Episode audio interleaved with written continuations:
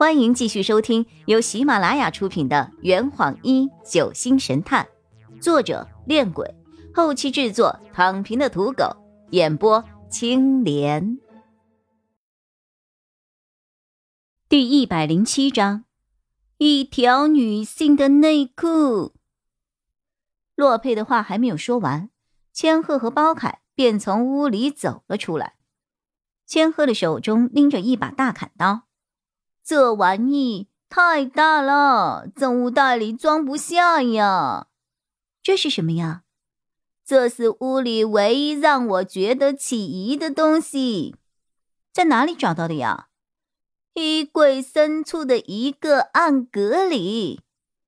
哦，那看来是被陈红故意藏起来的。洛佩接过大刀，从上往下仔细的打量着。那是一把年代久远到已经生锈了的大砍刀，看起来像是铁做的。虽然它的刀身上满是岁月留下的痕迹，但在刀刃底部还是能够看到一个模糊的汉字“陈”。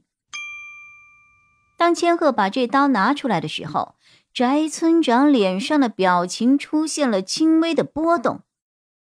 洛佩看到刀身上的字后，嘴角。微微一扬，果然，哼。后来我们又去了质保主任秦鹤的家，在那里，千鹤和包凯在床底下也找到了一把相同的刀，砍刀上的字是“秦”。我小声对洛佩说着：“这些砍刀上面的字，对应的都是屋主的姓氏。”哼，看着这些砍刀，你能想到什么呀？哎呀，好像突然被老师点名提问了耶！这种事情平时讨论起来还可以，真正要回答的时候，呃，我什么也说不上来了。我摇了摇头，示意什么也没有想到。洛佩似乎有些失望。哦，我给你一些提示啊，启祥五煞是一伙拿着大砍刀在山里作恶的山贼。不等洛佩说完，我已经反应过来了。陈红和秦鹤是启祥五煞团伙的成员。不光如此，刘建华应该也是。如果我们现在返回镇上，应该能够从他的家里找到一把写有“刘”字的砍刀。我表示赞同的点了点头。那么，剩下的两个人会是谁呢？洛佩突然示意我不要说话，然后悄悄地用手指了指屋外正在和余言交谈的翟村长。我露出了一副难以置信的表情。翟书桓呐，其实我也只是怀疑，毕竟到现在为止，翟村长都没有被僵尸袭击过。我仔细的分析了一下。如果他们三十五年前做过山贼，现在又还活着的话，那至少得有五十岁以上了吧？可是跟案子有关的年纪又在五十岁以上的，只剩下柴荣和翟村长啊！会不会是柴荣啊？他当年弄了几具假尸体来糊弄村民，随即又和其他四人住进了村中，从此洗心革面。启祥五煞后来之所以没有再犯案，就是因为他们已经在村上过上了平凡人的生活。洛佩摇了摇头，应该不是。柴荣是华南医科大学的高材生，这是人尽皆知的事情。难不成他一边在城里读书，一边又跑到山里去当山贼呀？再有，秦鹤他们当年谎称。消灭了启祥五煞，并把尸体展示在了村民的面前。试问，那五具用来替换的男性尸体是从哪里弄来的呀？如果那是他们从别的村里随意杀害的男性村民的尸体的话，那当时为什么没有人报案呢？平白死了五个人。就跟现在发生投毒案一样啊，可不是什么小事儿。另外，你别忘了，柴荣并不是被僵尸杀死的呀。好吧，这下我没什么主意了。洛佩笑了笑，不要灰心，哼哼，我们现在距离真相越来越近了，打起精神来。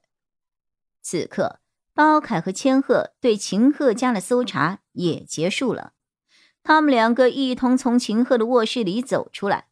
包凯边走边抱怨：“这秦鹤比陈红还不讲卫生啊，家里脏得离谱，熏死我了。他的床底下全是垃圾。”千鹤提起了一个证物袋，屋子里最奇怪的东西应该是这个了。证物袋里装着一块脏的已经发霉的，隐约还能够看出是白色的抹布。隔着证物袋，我都能够隐约的闻到上面散发的异味。我问道：“What's this？”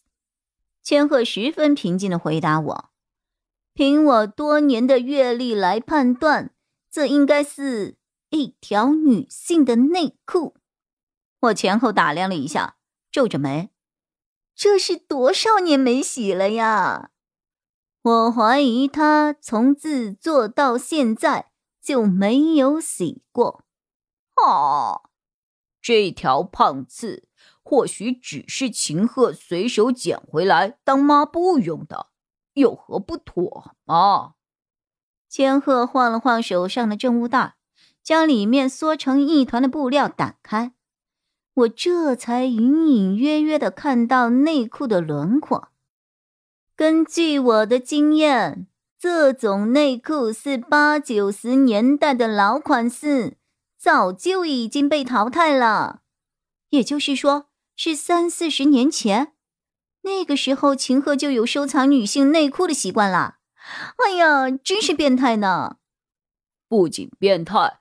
而且非常执着，他这一藏就藏了三十多年啊，真够有毅力的呀！洛佩嘲讽着：“不好啦，不好啦！”翟村长和于言突然慌慌张张的跑了进来，然后立刻将门反锁。僵僵尸又来啦！这坛已经喝完了，你猜出凶手是谁了吗？啊，老板，拿酒来。呃呃，更多精彩，请关注青莲嘚不嘚。